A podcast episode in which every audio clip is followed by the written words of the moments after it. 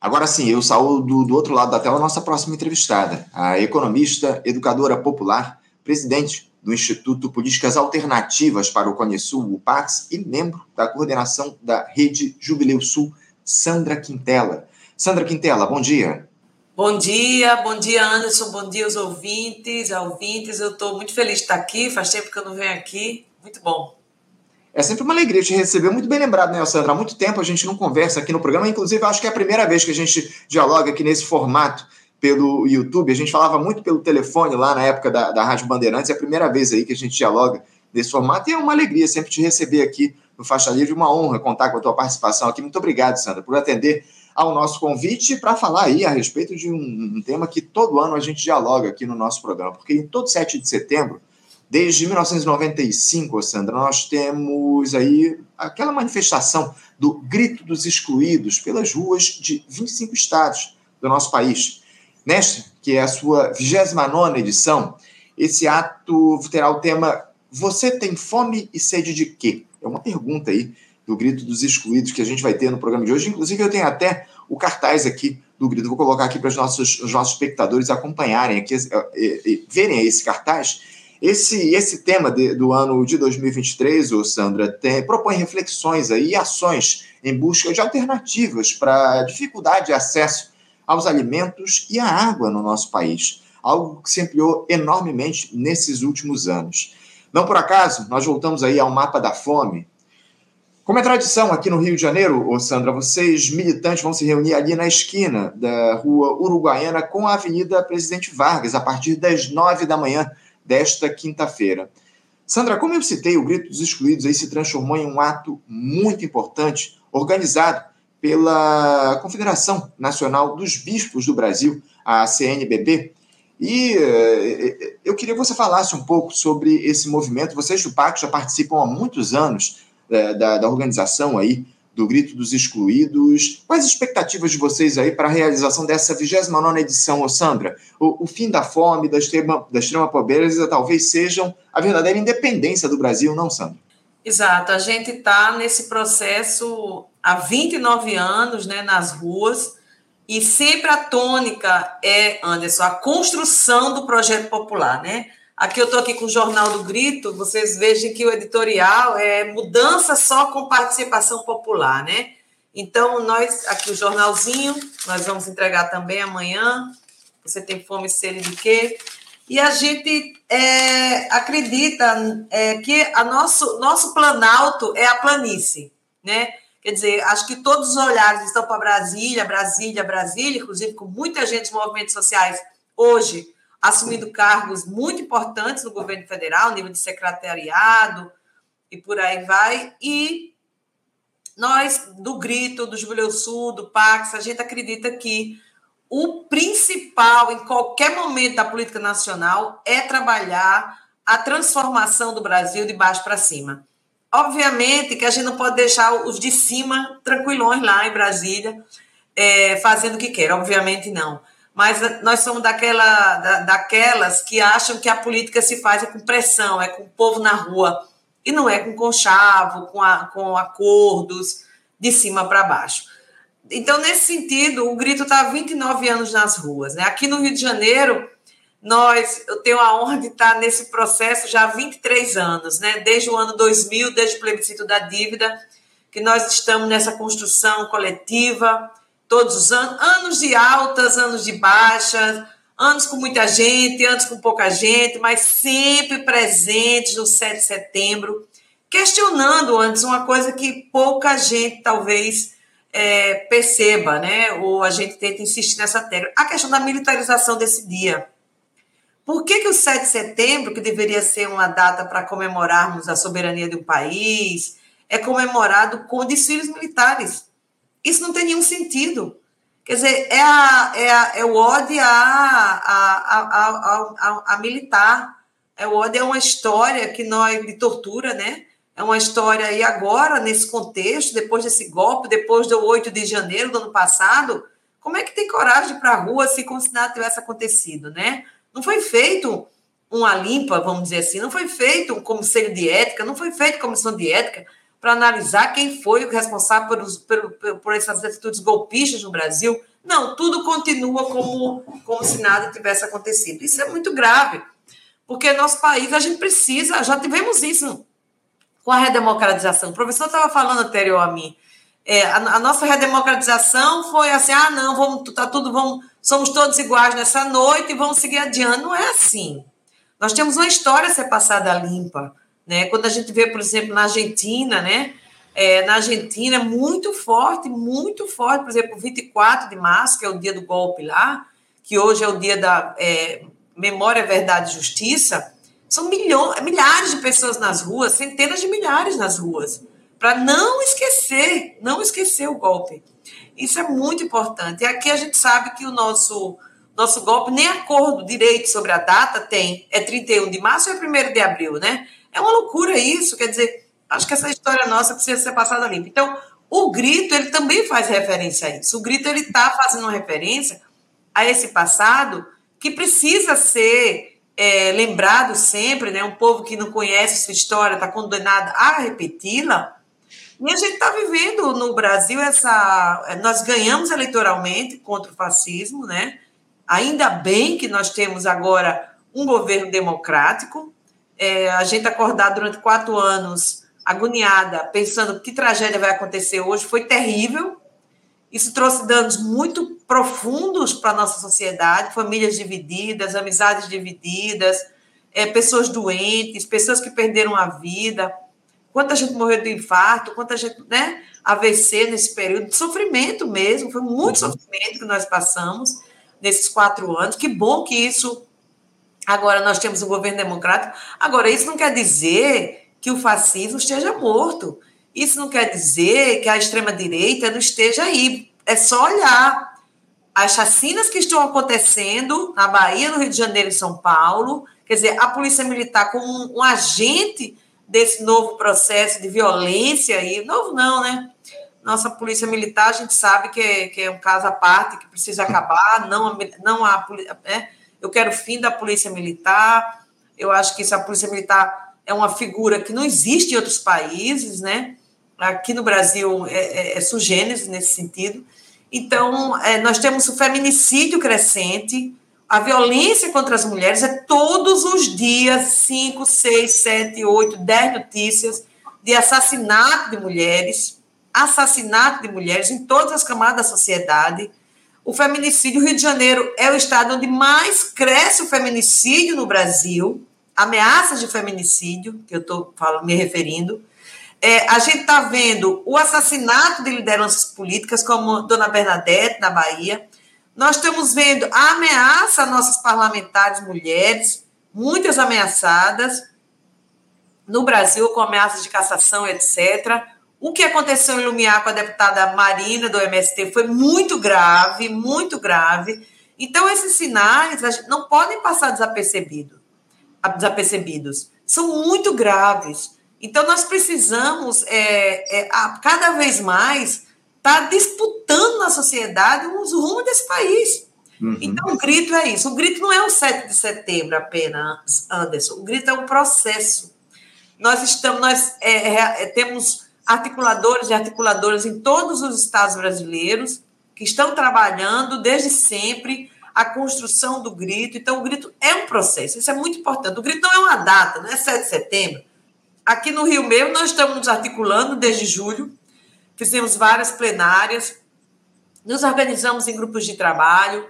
É, Segunda-feira mesmo, nós fizemos um pré-grito ali na Pequena África, na Praça da Harmonia, com a participação de moradoras, moradores de ocupações ali da área. É, tinha, inclusive, um morador de rua que participou da nossa conversa, nossa roda de conversa. Então, é isso, é ocupar as ruas e as praças, ocupar dialogando, dialogando com a sociedade. Eu acho que isso é o nosso grande desafio. É fundamental. Esse diálogo, dar voz aí a essas pessoas é fundamental, ainda mais num período de retrocesso aí que a gente vem atravessando ao longo dos últimos anos. Como você disse, né, o, o Sandra, hoje o 7 de setembro ele é um ódio à repressão aqui no nosso país, né, com esses desfiles de, dos militares, enfim, essa é a grande questão. A gente precisa sempre fazer esse alerta. Porque a, ideia do grito, o, o, Sandra, sempre foi a de tentar levar às ruas esse apelo das pessoas que são silenciadas pelos mais diversos motivos, como você muito bem trouxe aqui para a gente, especialmente pelas suas condições sociais. Uh, nesses, últimos tempos, nesses últimos tempos, Sandra, você observa o país mais silenciando ou mais dando voz a essas pessoas que historicamente sofrem com todo tipo de preconceito? O silenciamento, ele hoje é ainda mais forte do que o grito? Olha, eu, eu, não, eu penso assim que sou educadora popular, eu trabalho há muitos anos é, nesses processos de base, de construção, é, e eu, eu percebo é, que hoje a situação, apesar de ser uma situação ainda muito difícil, essas vozes, as vozes das mulheres negras, as vozes das populações indígenas, dos quilombolas, ela ecoa muito mais forte do que quando eu comecei nesse campo aí, sei lá, muito, algumas décadas atrás. Então, vocês hoje é mais forte. Nós temos um, um, um, cadáver atravessado na nossa boca, que é o assassinato de Marielle. E esse assassinato de Marielle, ele, ele que nós queremos saber até hoje, quem, né, quem mandou o vizinho do ladrão de joias, genocida, matar Marielle, essa pergunta, quem mandou matar Dona Bernadette, né? Essas perguntas elas vão se acumulando. Mas veja bem, a, a, é, é, a Marielle, esse, esse terrível feminicídio político, como a deputada Renata Souza chama, ele abriu assim um, um, uma, uma, esse corpo assassinado, é, a, a, voz de muitas mulheres negras, né? É, é, as parlamentares negras, nossa bancada de mulheres negras hoje não é, ainda é muito pequena, muito ínfima, mas já existe, já existe. Antes não existia, era uma ou outra nossa, nossa história. Então, nós temos uma bancada, quer dizer, isso é muito importante. Eu acho que o desafio é muito grande. A invisibilidade das mulheres ainda, em particular, muito grande, né? É, mas eu acho que está avançando, está avançando. Eu acho que está avançando, sim, nesse processo. A gente estava... Hoje saiu uma matéria muito interessante, a participação das mulheres no processo de independência do Brasil. Uhum. É muito forte eu estava vendo outro dia um documentário também das participação das mulheres no processo de abolição da escravatura no Brasil. Fortíssimo. Foram as mulheres que articularam nas ruas, né? Porque as mulheres que estavam na rua eram as ambulantes, camelões, articulando esse processo todo, mas são absolutamente invisibilizadas. Eu escutando uma historiadora baiana, ela disse que se tem registro da participação das mulheres nessas lutas abolicionistas, por exemplo, a partir do registro da polícia. É na, no registro policial que está lá, mulheres tal que estavam se rebelando contra. Olha isso, não está no livro de história, está no, registro histórico da polícia. É ali que estão que está a invisibilidade da luta das mulheres é, por, por é, nesse caso do abolicionismo. Então, Anderson, a gente tem muita água para correr debaixo dessa ponte. Tem muito, muita estrada ainda pela frente, obviamente, mas estamos caminhando. Eu acho que os indígenas hoje têm uma voz, a juventude indígena hoje tem uma voz muito grande, as mulheres indígenas hoje têm uma voz, claro, que precisa ecoar muito mais alto, muito mais forte, mas está nesse caminho, eu acho. Sim, é, avanço, sem dúvida alguma. Você falou sobre o assassinato bárbaro da vereadora Marielle Franco, que acabou de completar dois mil dias, né, sem respostas em relação aos mandantes desse episódio trágico. Enfim, a gente tem feito acompanhamento muito de perto aqui ao longo dos últimos tempos, inclusive de todos esses outros episódios que você citou, desses episódios de violência, enfim, lá na Bahia, contra a liderança quilombola. A gente tem trazido muito de perto essas repercussões aqui no Faixa Livre. Sandra, é, no Brasil são, nós temos 100 milhões de pessoas é, que não contam com rede de esgoto e falta água potável para 35 milhões de brasileiros. Também temos aí 21 milhões de pessoas que não têm o que comer todos os dias e 70,3 milhões em insegurança alimentar. A média nos últimos três anos, eh, de 2020 a 2022, é de que um milhão e meio de brasileiros entraram para as estatísticas da fome, na comparação com o triênio entre 2019 e 2021. É, por que, que o nosso país, ô Sandra, com tantas riquezas naturais, um dos maiores produtores de alimentos do mundo, ainda tem tanta gente passando por essa situação de penúria? Olha, é uma, eu sempre digo que o problema do Brasil não é a pobreza, mas é a riqueza concentrada nas mãos de poucos. Vocês viram que saiu esse recentemente a lista da Forbes, né, dos bilionários e tal. É um escândalo, né? É um escândalo como cresceu o número de bilionários no Brasil e cresceu inclusive durante a pandemia. A pandemia, o povo estava morrendo de fome e os bilionários acumulando recursos. A gente olha, por exemplo, que com a pandemia os estados nacionais se endividaram de maneira brutal e esse dinheiro ninguém sabe, ninguém viu. Foi para a mão de poucos. Foi para a mão daqueles que detêm os títulos da dívida pública, que gera que aí são especuladores e financeiros nacionais e internacionais. Então, o agro, né? O PIB está crescendo, oba! Mas que PIB é esse? Nós trabalhamos nas periferias. Nós estamos acompanhando o trabalho com 40 grupos de mulheres e sete capitais, fazendo trabalho de base, trabalho de economia política, trabalho de formação, de resistência. O PIB não chegou nesse povo, não. Quer dizer, o, a fome está graçando aí. Quer dizer, a, você anda pelas periferias brasileiras, Anderson, tenho andado, tenho andado bastante por essas periferias, no chão da terra mesmo, e o que nós estamos vendo é bala, seja da polícia, seja da milícia, seja do tráfico, porque tá, o tráfico está um problema seríssimo no campo e na cidade, os grupos armados, uma coisa impressionante, e a Bíblia. Não a Bíblia das comunidades eclesiais de base, não a Bíblia da, da né? Não, não essa Bíblia. A Bíblia é como um tijolo para impor um fundamentalismo religioso que reprime de maneira brutal nossos corpos, principalmente das mulheres. Então, essa é a situação que a gente está vivendo. Então, ao mesmo tempo que esse crescimento do PIB tem a ver, se relaciona diretamente com o agronegócios, esse agro que é morte, esse agro que é veneno, esse agro que é fogo, né? E a propaganda geral que diz, não, o alimento que chega na sua mesa é o agro. Não é, gente. Esse dia eu estava na propaganda na rádio, no, no, rádio comercial, e a rádio comercial era entrevistava um produtor de mel, coitado, pequenininho lá, miserável, confundindo aquele produtor de mel com o agro, mostrando que aquilo ali era o agro. Quer dizer, é uma luta ideológica tremenda, porque o agro, já que nós estamos falando de independência de 201 anos, esse ano e tal, o agro, gente, é o latifúndio, é o velho latifúndio do escravocrata, quer dizer, o tripé, o famoso tripé que estrutura a economia brasileira, né? Trabalho escravo, vocês viram, só em agosto foram mais de 500 trabalhadores encontrados, resgatados em situação análoga à escravidão uma agricultura voltada para exportação, tudo voltado para exportação, e aí a fome graça mesmo. E a questão do latifúndio. Esse é o tripé de sustentação da economia agroexportadora brasileira desde que o Brasil é Brasil. E continua, e continua. Então, se a gente vê o aporte do plano safra para o agronegócio e para a agricultura familiar, é risível. Quer dizer, e, e durante o governo Bolsonaro era quase zero. Quer dizer, então a gente vive uma, uma, uma luta ideológica na sociedade brasileira, onde o agro aparece como o salvador da pátria, e esse agro que é fogo, que é veneno, que é morte, porque a gente sabe que o trabalho escravo, sabe que o veneno, a gente sabe que as, as, as queimadas na Amazônia queimam para tirar a floresta, entra com gado e depois chega a soja. Eu estive no Maranhão ano passado, um ano atrás, eu vi o que, que os sojeiros estão fazendo no Maranhão invadindo os territórios. Gente, eu quero chamar a atenção dos ouvintes, das ouvintes aqui, que eu acompanho esse, essa, essa pauta de perto. Quem está ameaçado de morte hoje no Brasil, gente, é impressionante. É, são camponeses, quilombolas, indígenas, muitas mulheres, muitas mulheres de meia idade.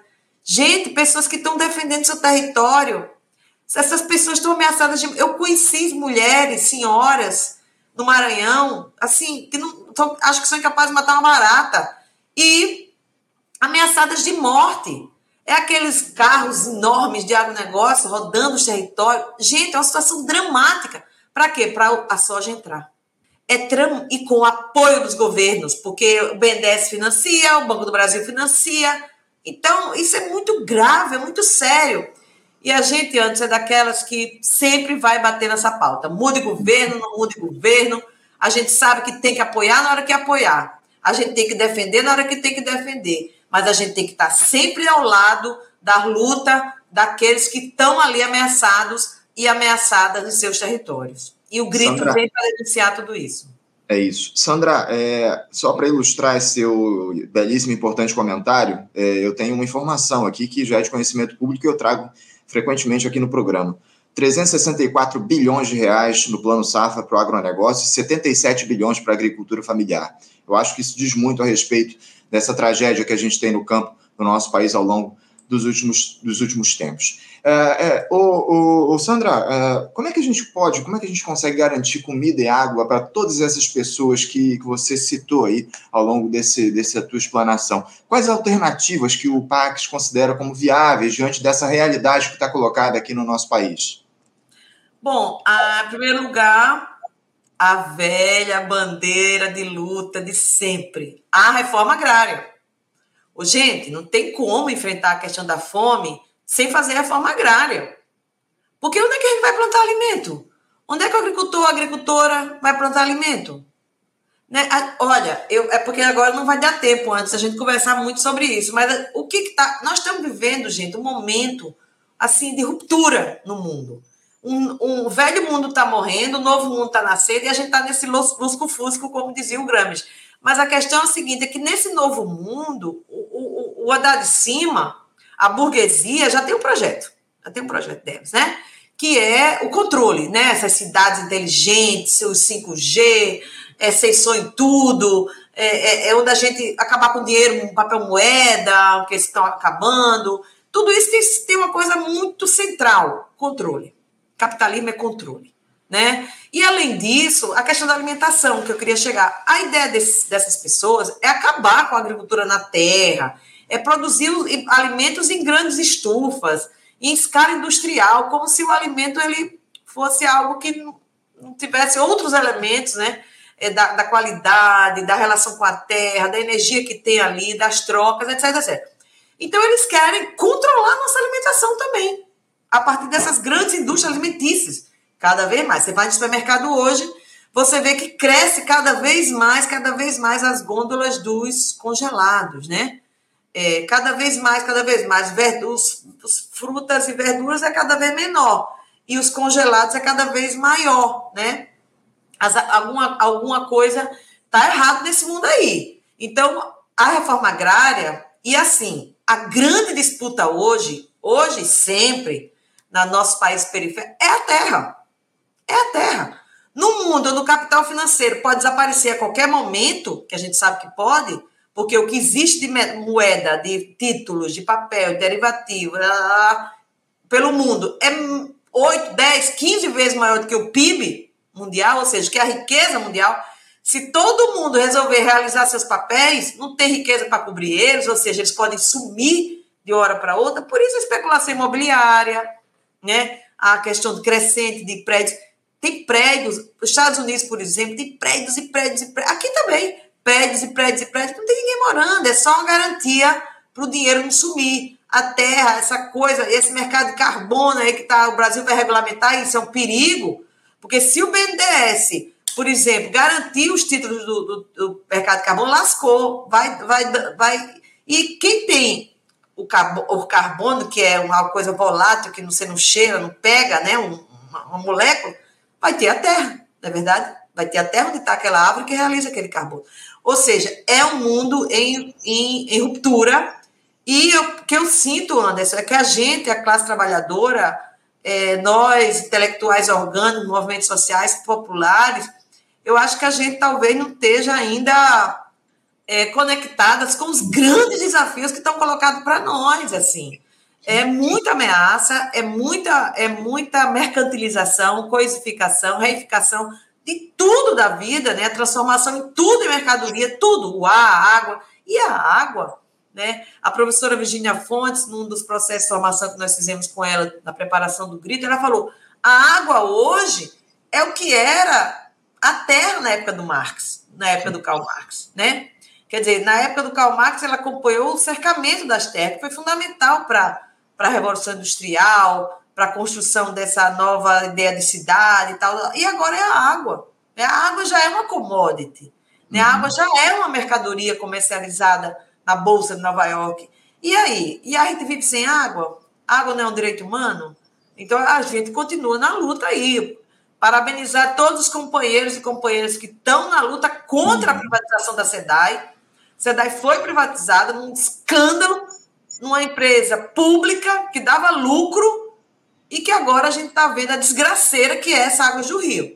Falta Exatamente. água dia sim, dia não, não é não? É isso. É, não, aqui no Rio isso é constante. Inclusive, há bairros aqui nesse momento que estão é, carecendo de água aí, do, da, do abastecimento de água aqui no Rio de Janeiro. Você falou da professora Virginia Fontes, ela esteve aqui, inclusive, no programa, na última sexta-feira, falando um pouquinho a respeito da, da, situação do cenário da nossa política, enfim, mundo em transformação, como você também colocou. É, é, diante dessa situação, desse quadro, a classe trabalhadora precisa se impor nesse debate, né, ô, Sandra? A gente precisa trazer o, uh, o povo para fazer esse debate nesse mundo que está em constante transformação, essa revolução que há em relação à hegemonia global. Sandra, é, para a gente encerrar aqui o nosso papo, eu queria te pedir para fazer o convite aí para esse ato que vai acontecer amanhã. Vou botar mais uma vez o cartaz. Opa, não esse, esse aqui, ó. O cartaz é, do Grito dos Excluídos, ó. Também está aí, ó, com a, com a, com a, com a Sandra Quintela, colocando aí na é. nossa tela. A gente vai ter aí esse ato amanhã. A reunião vai se dar ali nas esquinas da, da Rua Uruguaiana com a Avenida Presidente Vargas a partir das nove da manhã, não é isso, Sandra? Isso, exatamente. Vamos lá, gente, tragam nossa alegria, cartazes, faixas. O, o grito é um processo muito democrático, construído mesmo de forma coletiva. A gente vai estar lá com todo mundo junto novamente e vamos estar caminhando, fazendo nossa caminhada em colunas até a Praça Mauá, onde nós vamos estar apresentando nossa carta, nossa carta, de, nosso grito aqui do Rio de Janeiro, com todas essas pautas sobre as quais, inclusive, nós conversamos aqui, e dizer que é, é, é convidar todas as famílias para estarem junto com a gente lá amanhã. Nós questionamos esse, esse 7 de setembro como data da nossa independência. Nós queremos, nós dissemos que o Brasil não é um país independente ainda, nós precisamos gritar por nossa independência. E a nossa pergunta, né? Você tem fome e sede de quê? Leve seu cartaz respondendo essas perguntas, essas inquietações. Chame seus amigos, amigas. Vamos lá amanhã, um dia, um dia onde a gente vai celebrar a cidadania, onde a gente vai celebrar nossas vozes, as vozes de quem é silenciadas e quem é silenciado, é, há muita presença de movimentos populares, das mães. A, nós vamos abrir o grito amanhã com as mães vítimas da violência policial. Não vamos, não vamos passar pano e chacina. Nós queremos o fim da polícia militar, nós queremos uma polícia humanizada, né? Uma polícia que respeite a cidadania e que respeite o povo próprio trabalhador. Então, nós vamos estar lá com essas pautas todas e dizendo e fazendo essa pergunta: você tem fome e sede de quê? A gente sabe que não é só de comida, a gente sabe que não é só de água, né? A gente tem sede de justiça, a gente tem sede e fome de uma vida boa, Anderson. A gente quer uma vida boa, a gente quer uma vida gostosa, a gente quer uma vida farta, a gente quer uma vida tranquila. A gente quer poder chegar em casa e ter um lugar para botar o nosso travesseiro e dormir bem. A, a nosso povo hoje está com medo de dormir, porque durante a noite pode chegar o, o, o a, sei lá quem, ir com tiro, com bala, tirando as pessoas do território. Foi isso que eu estou vivendo, vivenciando aí em vários lugares que eu tenho ido. As pessoas não estão conseguindo nem dormir, botar o travesseiro no lugar, porque primeiro vezes não tem nem onde botar o travesseiro. Uhum. E não tem o que comer no outro dia. Como é que a gente vai ter saúde? Como é que a gente vai ter tranquilidade se a gente não sabe o que vai comer, onde vai dormir? Impossível. E, a, e essa compaixão, acho que a gente despertar essa compaixão com quem está nessa situação para lutar por uma sociedade mais justa. É isso que é o nosso grito é, e a nossa sede, fome, que a gente vai expressar amanhã. Vamos lá, é amanhã todo mundo lá a partir das 9 horas. É isso. Fica aqui o convite para os nossos espectadores aqui do Rio de Janeiro, amanhã, a partir das 9 da manhã, no centro da cidade, ali na esquina da rua Uruguaiana com a Avenida Presidente Vargas, a 29 edição do Grito dos Excluídos. Você tem fome e sede de quê? Fica aí o convite para que todos participem do Grito dos Excluídos amanhã. Sandra certamente vai estar lá, a gente se encontra lá amanhã. Sandra, eu quero agradecer demais a tua participação conosco aqui mais uma vez no Faixa Livre. Uma alegria contar aqui com a tua participação novamente no nosso programa. Um, bom dia para você, um abraço e um bom evento amanhã. Uma coisinha. Sim. Uma coisinha só, obrigada, desculpa. É que dia 21 de setembro nós vamos fazer uma plenária. Depois eu passo direitinho o local. É, pode ser provavelmente o Sindipetro, de avaliação e já pensando em 2024, tá bom? Porque 2024 são 30 anos do grito e em 2024 nós temos a reunião do G20 aqui no Rio de Janeiro. Portanto, uma agenda grande o ano que vem. Então, dia 21 de setembro nós temos plenária, tá bom? Bem lembrado. Obrigado, Sandra, pelo lembrete. Mais uma vez, um bom ato para você amanhã. Te desejo um bom dia, um abraço. Até a próxima, amanhã Sandra. a gente se vê. Tchau, gente. Isso. Obrigada. Tchau. Conversamos aqui com Sandra Quintela. Sandra Quintela, que é economista, educadora popular, presidente do Instituto Políticas Alternativas para o Cone Sul, PATS, e membro da coordenação da rede Jubileu Sul, falando a respeito aí da realização nesta quinta-feira da 29 edição do Grito dos Excluídos, um ato já tradicional aqui no nosso país. No Rio de Janeiro vai se realizar lá no centro da cidade, na esquina das, das ruas Uruguaiana com a Avenida Presidente Vargas. E você aí, na sua cidade que você não é, no Rio de Janeiro, acompanha aí é, onde vai ser, onde vai acontecer a, a, o Grito dos Excluídos, a reunião das pessoas aí para bradar por justiça social. Essa é a grande mensagem que fica aí do Grito dos Excluídos. Você, ouvinte do Faixa Livre, pode ajudar a mantê-lo no ar.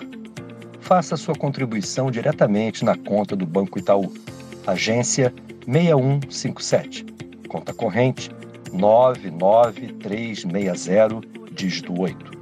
Esta conta encontra-se em nome do Sindicato dos Professores do Município do Rio de Janeiro e região, o Simpro Rio, uma das nossas entidades patrocinadoras, mas seus recursos são destinados exclusivamente para o financiamento do nosso programa.